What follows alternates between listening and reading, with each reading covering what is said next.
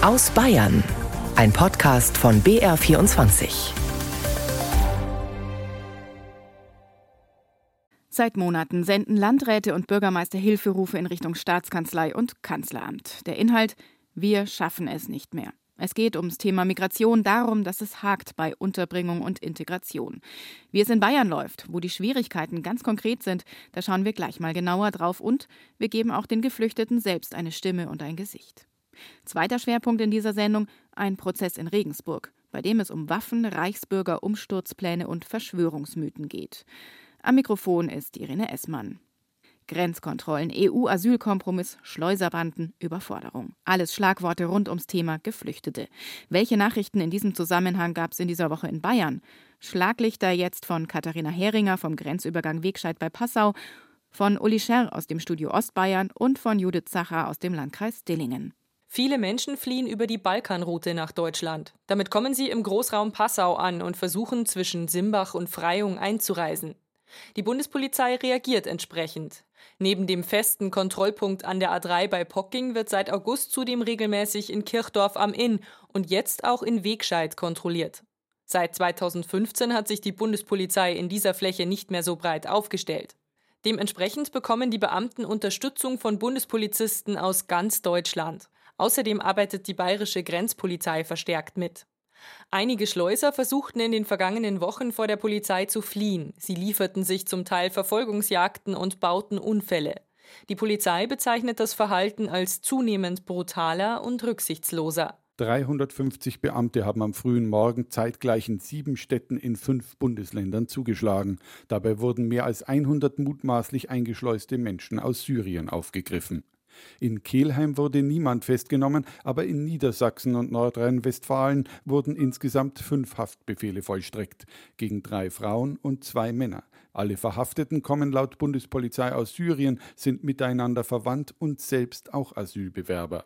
Den Beschuldigten werden Banden und gewerbsmäßiges Einschleusen von Ausländern sowie Geldwäsche vorgeworfen. Sie sollen mit dem Geld aus dem Schleusergeschäft Goldschmuck gekauft haben. Für die Organisation einer Schleusung nach Deutschland sollen sie zwischen 3 und 5.000 Euro von ihren Kunden kassiert haben. Die Zahlen sprechen für sich. Um die 5 Prozent der Flüchtlinge haben die Städte Lauingen, Dillingen oder Höchstadt aufgenommen. In kleineren Dörfern wie Lutzingen oder Schwenningen leben weit unter einem Prozent. Die Bürgermeister der Städte fordern fordern deshalb eine gleichmäßigere Verteilung oder zumindest Zuschüsse für die Finanzierung der Kinderbetreuung. Landrat Markus Müller sagt unterdessen, er kann nicht mehr wählen. Er muss nehmen, was ihm angeboten wird, egal ob in der Stadt oder auf dem Dorf. Denn sein Konzept, Flüchtlinge vorübergehend in mobilen Messehallen aufzunehmen, um sie dann auf Unterkünfte im Landkreis zu verteilen, geht nicht mehr auf. Zu viele Menschen kommen, teils auch unangemeldet. So sagt Landrat Müller, kann er es nicht mehr lange vermeiden, Turnhallen zu schließen. Deshalb appelliert er nochmals dringend an alle Bürgermeister im Landkreis freie Plätze, etwa für das Aufstellen von Containern oder eben anderen Wohnraum zu melden. Die Lage sei so kritisch wie nie zuvor. Katharina Heringer, Uli Scher und Judith Zacher waren das mit Nachrichten aus Wegscheid bei Passau, aus dem Raum Regensburg und aus dem Landkreis Dillingen. Klar ist, sehr viele Menschen bitten gerade um Asyl, suchen ein besseres, ein sicheres Leben hier bei uns in Bayern. Sie haben oft wirklich gute Gründe dafür und nehmen viel auf sich, um wieder neu anfangen zu können. BR24-Reporterin Daniela Olivares hat eine Familie aus Afghanistan kennengelernt, die seit rund einem Jahr in einer Flüchtlingsunterkunft im Landkreis Neuburg-Schrobenhausen lebt.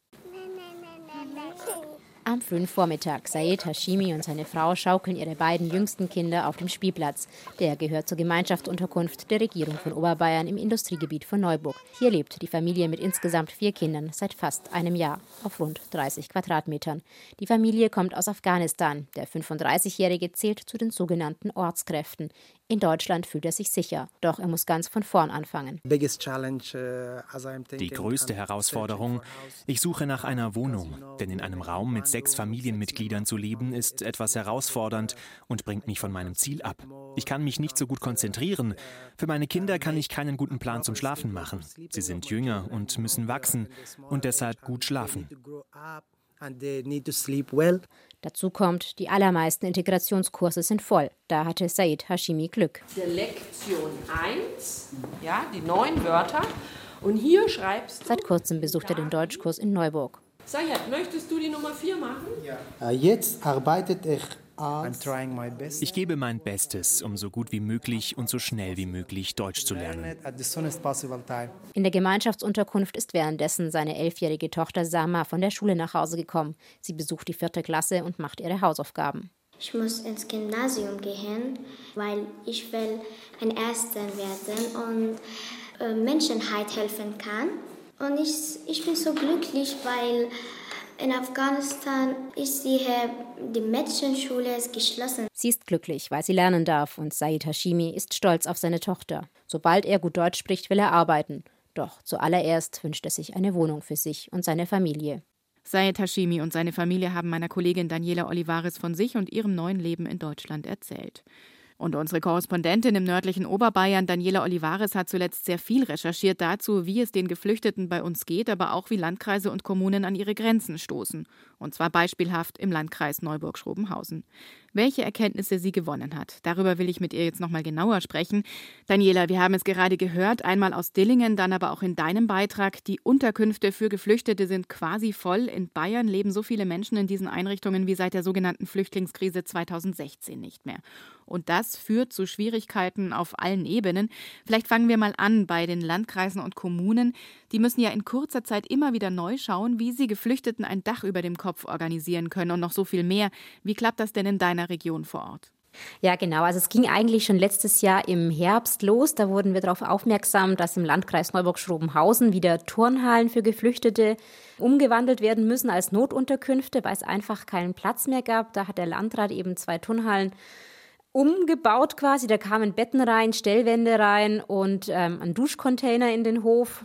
Und ähm, diese zwei Turnhallen, die sind nach wie vor in Betrieb. Da leben momentan rund 150 Menschen. Also es hat sich auch in diesem Jahr fast jetzt gar nichts geändert, sondern da sind immer noch Menschen drin. Der Landrat hat mir auch gesagt, dass die eigentlich auch konstant ähm, im vergangenen Jahr belegt waren. Also es waren mal weniger Menschen drin, aber ganz leer waren sie tatsächlich noch nicht. Und er hat auch gesagt, es ist einfach aus der Not heraus. Er macht das natürlich nicht gerne, diese Turnhallen herzunehmen für die Menschen, die hier bei uns Schutz suchen, aber er hat momentan keine anderen Möglichkeiten mehr, weil wir sind hier im, im Raum Ingolstadt, hier sind Wohnungen extrem knapp, also private Wohnungen zu finden ist extrem schwierig und auch alle anderen Möglichkeiten waren wohl im Landkreis Neuburg-Schrobenhausen erschöpft, sodass ähm, diese Turnhallen quasi wieder ähm, Unterkünfte geworden sind. Bevor wir zu den anderen Themen kommen, die auch so wichtig für Integration sind, ähm, warst du mal in so einer Turnhalle? Kannst du mir ein bisschen erzählen, beschreiben, wie es da aussieht, wie es da zugeht, was da für eine Stimmung herrscht? Also wir durften quasi zum Anfang rein, als sie hergerichtet wurden. Und ähm, ja, das ist eine ganz normale Turnhalle. Da hängen Basketballkörbe an den Wänden noch und dann wurden da Zwischenwände gezogen. Die wurden mit Tüchern quasi so ein bisschen gedämpft und dann sind da Stockbetten, so diese typischen Metallbetten, wie man sie kennt, drinnen mit Matratzen und Bettzeug. Und das war es dann im Groben und Ganzen eigentlich auch schon. Also wirklich viel Privatsphäre ist da nicht. Also ich kann mir das nicht vorstellen, wie da die Menschen auch teilweise einen längeren Zeitraum drin bleiben und da leben. Jetzt ist Wohnen das eine, aber es gibt noch andere Themen. Es geht darum, dass die Kinder zum Beispiel in den Kindergarten gehen können oder in die Schule. Es geht darum, Deutsch zu lernen. Es geht um medizinische Versorgung, ganz viele Dinge. Wie sieht es denn damit aus? Kann das der Landkreis, kann es die Kommune stemmen? Ja, genau. Also die Unterbringung ist quasi der erste Schritt. Und wenn es daran eigentlich schon scheitert, kannst du dir vorstellen, dass es bei den anderen Schritten nicht arg viel besser ausschaut. Auch Kindergartenplätze sind bei uns hier in der Region Ingolstadt knapp. Also es gibt einfach wenig Plätze. Es fehlen immer wieder Plätze. Da ist es natürlich auch schwierig für Geflüchtete Plätze zu finden. Ähm, es geht dann weiter mit den Deutschkursen. Ich habe mich jetzt im Rahmen der Recherche bei den Trägern hier in der Region umgehört. Die Kurse kommen ja vom Bundesministerium für Migration und Flucht und werden dann von Trägern hier im Landkreis organisiert. Und bei denen, mit denen ich telefoniert habe, für diese Anfangskurse, für die Anfängerdeutschkurse, da kann man noch vereinzelt Plätze finden. Vereinzelt, also für Kurse, die im November oder Januar losgehen, gibt es noch drei, vier Plätze, wo Leute rein können, um Deutsch zu lernen. Für alle anderen Kurse, also die schon ein bisschen weiter sind, die sind rappevoll. Also bei einem Träger hieß es sogar, es gibt eine Warteliste von 200 Personen. Kann man sich vorstellen, wie lange es dauert, bis man dann einen Platz bekommt, um dann endlich ähm, einen Deutschkurs weitermachen zu können. Weil mit dem Anfangskurs kommt man ja nicht weit, mit dem kann man nicht arbeiten gehen, mit dem kann man eigentlich nur das Nötigste quasi sich verständigen und dann hört es ja schon auf. Also dieses ganz wichtige Element, die Sprache, um Integration hinzubekommen, auch da fehlt es einfach ganz massiv an Plätzen. Woran liegt es dann? Gibt es einfach keine Leute, die die Deutschkurse dann durchführen können? Also Stichwort sozusagen auch da Fachkräftemangel? Ja, das ist schwer zu beantworten. Da kommen, glaube ich, mehrere Punkte zusammen. Am Anfang waren die Anforderungen an Deutschlehrer sehr, sehr hoch. Die wurden jetzt vom Bundesministerium vorübergehend runtergesetzt, also dass auch Leute mit niedriger Qualifikation diese Kurse geben können. Dann habe ich gehört, sollen die sehr schlecht bezahlt sein. Also Fachkräftemangel, ja, und Anreize sind wenig da. Und dann ist einfach auch die Zahl der Menschen, die jetzt diese Kurse braucht, die ist einfach riesengroß. Allein durch den Ukraine-Krieg sind einfach so viele geflüchtete Menschen bei uns angekommen, dass man es jetzt wahrscheinlich auch nicht ähm, hinbekommen würde, wenn man es grundlegend ändern würde. Jetzt ist ja immer wieder auch in der Debatte, dass der Wohnraum ja ohnehin schon knapp ist, dann äh, gibt es sozusagen eine höhere Konkurrenz durch die Geflüchteten, dann ähm, eben auch bei den Kitaplätzen und so weiter und so fort. Ich meine, manche Parteien machen damit womöglich auch Stimmung jetzt im Wahlkampf. Ich habe da so diverse Plakate auch gesehen. Wie nimmst du denn die Stimmung in der Bevölkerung wahr? Ist es ein Thema?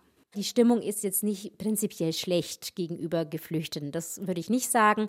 Ich glaube, es ist immer noch so, dass viele bereit sind zu helfen, dass viele nach wie vor sehen, dass es Menschen gibt, die dringend Schutz bei uns suchen, aber dass man auch ähm, genauer hinschaut, würde ich sagen. Sind diese Menschen, die jetzt ankommen, bei uns wirklich in der Lage, dass sie Hilfe bei uns brauchen oder sind sie das nicht? Und ähm, da unterscheidet man, glaube ich, schon genauer und überlegt sich, brauchen die Deutschland oder können die es auch bei sich zu Hause schaffen? Und vermutlich sind viele jetzt auch gerade sehr mit sich selbst beschäftigt angesichts der vielen Krisen, mit denen manche auch hier zu tun haben, auch wenn die vielleicht nicht unbedingt vergleichbar sind mit den Fluchtgründen von den Menschen, die zu uns kommen.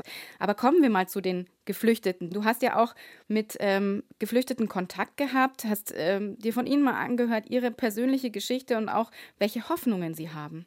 Kannst du mir da ein bisschen einen Einblick geben? Ich hatte vor allem mit ähm, afghanischen Ortskräften zu tun, also Menschen, die in Afghanistan für deutsche oder internationale Organisationen gearbeitet haben und nach der Machtübernahme der Taliban jetzt geflohen sind. Die haben ja auch den besonderen Schutzstatus hier in Deutschland, also die müssen keinen Asylantrag stellen, sondern die dürfen hier bleiben, gelten dann eben als ehemalige Ortskräfte. Und was die Menschen mir erzählt haben, das war einfach unglaublich berührend. Allein ihre Situation im Heimatland, wie schnell die sich einfach auch verändert hat. Es haben alle gesagt, sie hätten nie gedacht, dass es tatsächlich so schnell geht. Und alle haben mir gesagt, sie hatten Angst um ihr Leben, weil sie wussten, die Taliban weiß, sie haben den Westen unterstützt, sie haben für westliche Organisationen gearbeitet und sie hatten Angst um das Leben ihrer Familie, um ihr eigenes Leben. Und das waren alles Menschen, was sie mir auch erzählt haben, die hatten einen guten Job, die waren Bauingenieure, die waren, ähm, hatten Jura studiert, die hatten ein gutes Auskommen, die hatten ein schönes Haus, die hatten ihre Familie, ihre Freunde dort und sie haben das alles hinter sich gelassen. Und nicht, weil sie das wollten, sondern weil sie dazu gezwungen wurden. Und das fand ich unglaublich berührend, wenn man von heute auf morgen quasi vor einem neuen Leben steht und keine Perspektive mehr darin sieht und dann sein Land verlassen muss. Ich habe mit einer jungen Frau gesprochen, die ist 24, ähm, die war keine Ortskraft, also die gilt als normal, normal Asylsuchende in dem Sinn. Die ist ganz alleine hier, ihre Eltern sind in Afghanistan und die muss jetzt hier von ganz von vorne anfangen. Also man kann sich nicht vorstellen, ich weiß auch gar nicht, wo sie die Kraft hernimmt, da ganz alleine mit 24 sich das ganze Leben zu organisieren. Klar, ihr Vorteil ist, sie ist noch wahnsinnig jung, sie kann unglaublich viel noch hier machen, aber hier ganz alleine zu sein, ich stelle mir das ganz, ganz schwer vor. Wie geht es dir denn ganz persönlich damit, wenn du diese Geschichten hörst, wenn du mit den Menschen Kontakt hast, weißt, was die alles beschäftigt, siehst, worüber wir hier diskutieren, auch berechtigte Anliegen und Probleme und auch fragen, ja, wie sollen wir das schaffen? Wir können auch nicht jeden aufnehmen. Ja, was geht dir da durch den Kopf, der du so beide Seiten mitkriegst? Ja, es ist einfach ein unglaublich schwieriger Spagat. Also man muss natürlich den Menschen, die hier Schutz suchen, die berechtigt hier Schutz suchen, auch eine Möglichkeit geben, den Schutz hier zu finden. Andererseits muss man auch ein gewisses Maß an Integration gewährleisten, denke ich. Also ich glaube, es ist auch niemandem geholfen, wenn die Menschen, die hier ankommen, in diesen Gemeinschaftsunterkünften, in Asylunterkünften, in Notunterkünften über Monate und Jahre lang sind, keine Möglichkeit haben, die Sprache zu lernen, keine Möglichkeit haben zu arbeiten. Das ist für niemanden schön. Ich äh, sehe ein Riesenproblem da, weil ich auch keine Lösung sehe. Ja, wie du sagst, auch die Deutschen haben ihre Sorgen, ihre Probleme. Die darf man jetzt auch nicht kleinreden. Es sind einfach äh, zwei völlig unterschiedliche Welten, die man auch ganz schlecht miteinander vergleichen kann. Man wird keinem gerecht, glaube ich. Es wird ja gerade auf der großen politischen Bühne EU-weit diskutiert, wie man mit den vielen Geflüchteten umgeht, wie man mit dieser politischen Lage gerade umgehen kann. Wenn du jetzt auf den Landkreis, die Kommunen schaust, was würde denn helfen? Von den Landräten, mit denen ich jetzt zu tun hatte, habe ich gehört, dass sie schon klare Forderungen stellen, nämlich dass sie sich eine bessere Kontrolle der Grenzen wünschen, mehr Unterstützung bei den, bei den Unterkünften. Und dass man quasi bestimmte Faktoren, die finanziellen Faktoren klar beschneidet, indem man zum Beispiel statt Geldleistungen ein Kartenbezahlsystem einführt. Der Landrat in Neuburg-Schrobenhausen, Peter von der Grün von den Freien Wählern, meinte, er würde sich über eine Verschnaufpause freuen, so hat er es genannt. Also einfach mal eine Zeit lang, wo man keine neue Zuteilung bekommt. Momentan ist es so, dass alle zwei Wochen Busse mit 50 Leuten ankommen. Und wenn man das mal aussetzen würde, wäre ihm schon geholfen, ohne jetzt dabei massiv in das Asylrecht eingreifen zu wollen. Sagt Daniela Olivares über die Nöte und Sorgen von Geflüchteten und Kommunen, beispielhaft aus dem Landkreis Neuburg-Schrobenhausen. Und wir kommen jetzt zu einem anderen Thema, das ich jetzt besprechen will mit unserem Ostbayern-Korrespondenten mit Sebastian Grosser. Der nämlich war in dieser Woche bei einem Prozess in Regensburg. Protagonist dort war ein gewisser Maximilian Eder. Der war vor einigen Monaten festgenommen worden, weil er Mitglied einer terroristischen Vereinigung sein soll. Die Behörden gehen davon aus, dass er ein Reichsbürger ist und zur Gruppe um Heinrich Prinz Reuß gehört. Hier zur Erinnerung die Einordnung vom Generalbundesanwalt Andreas Frank vom 8. Dezember 2022. Die Vereinigung hat sich nach unseren Erkenntnissen zum Ziel gesetzt, die bestehende staatliche Ordnung in Deutschland, die freiheitlich-demokratische Grundordnung und der Einsatz von Gewalt und militärischen Mitteln zu beseitigen. Das also hat der Generalbundesanwalt über die Gruppe um Heinrich Prinz Reuß gesagt, zu der auch Maximilian Eder gehören soll. Und zwar nach einer bundesweiten Razzia gegen die Reichsbürgerszene. 25 Verdächtige wurden da im vergangenen Jahr festgenommen, unter anderem der Prinz. Und nun also nochmal zum Prozess rund um Maximilian Eder, der eben in dieser Woche vor dem Verwaltungsgericht Regensburg stattfand. Dabei ging es um eine Klage von Maximilian Eder, denn der wehrte sich gegen Zwangsgelder, die das Landratsamt gegen ihn verhängt hatte. Wegen des Besitzes von Waffen, die nun nicht mehr auffindbar sind. Das Gericht hat die Klagen abgewiesen, da die Ausführungen von Maximilian Eder auch beim heutigen Verhandlungstag viele Fragen zum Verbleib der Waffen offen gelassen haben. Eder hat vor dem Verwaltungsgericht Regensburg angegeben, die Waffen zerlegt, in einen Plastiksack mit Löchern verpackt und bei einer nächtlichen Wanderung entlang der Donau versenkt zu haben. Sie dem Staat übergeben wollte der Oberst AD nicht. Er wolle sich nicht dem Diktat der Obrigkeit unterwerfen, so Eder in seiner Erklärung wörtlich. Dass der Staat ihm zutraue, die Waffen für andere Zwecke zu missbrauchen, nach 38 Jahren als Berufssoldat, sei für ihn verachtungswürdig, so Eder.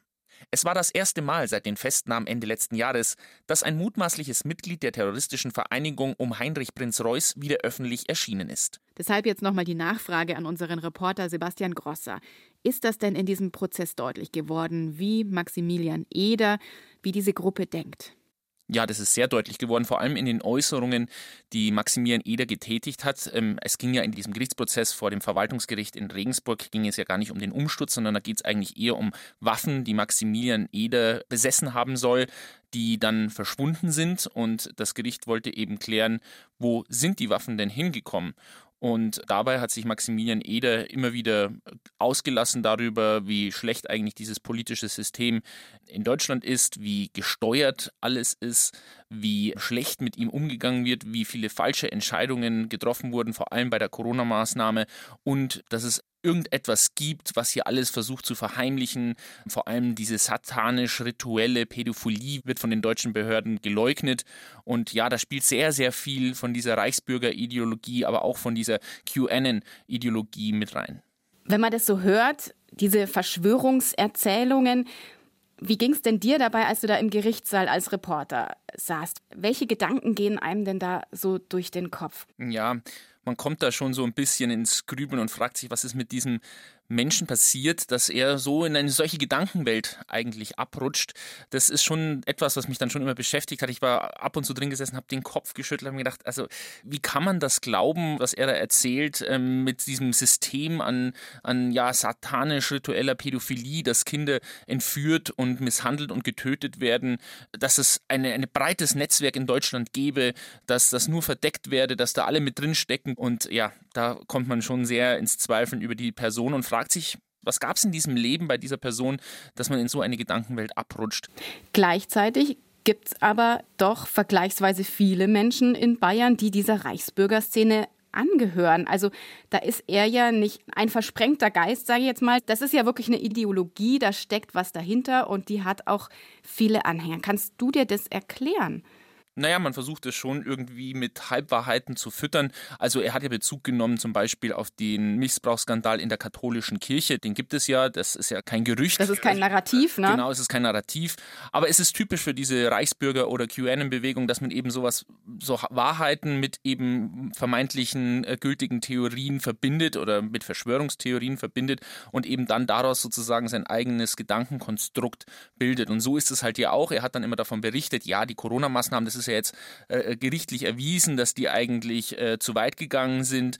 Und dann versucht er eben eine Erklärung für sich zu finden und spricht halt davon, dass der Staat das eben unterdrücken will, dass der Staat das eben bewusst so gesteuert hat. Und ähm, das sind halt sehr, ja, für mich einfache Erklärungen, mit denen man äh, versucht sozusagen alles irgendwie zu erklären. Also man vergibt sich schon so ein, ein Gedankenkonstrukt, eine Theorie, aber es ist eben eine Verschwörungstheorie, die eben aus Halbwahrheiten besteht und dann eben aus, ähm, ja, einer politischen Agenda, die man eben damit auch verfolgen möchte. Hat das Gericht, hast du jetzt eine Idee davon bekommen, äh, zum eigentlichen Prozessgegenstand, den Waffen, was aus denen geworden ist, wo die jetzt sind? Ja, darüber hat er bereitwillig Auskunft gegeben und hat dann erzählt, dass er halt in einer Nacht- und Nebelaktion die Waffen in der Donau versenkt hat. Er hat dazu mehrere Dosen Bier mitgenommen, eine Thermoskanne von Glühwein, eine Flasche Rotwein. Warum erzähle ich das? Weil er das sehr gut beschreiben konnte, wie viel Alkohol er dabei hatte, aber er konnte dann nicht mehr beschreiben, wo genau die Stelle ist, wo er die Waffen in die Donau geschmissen hat.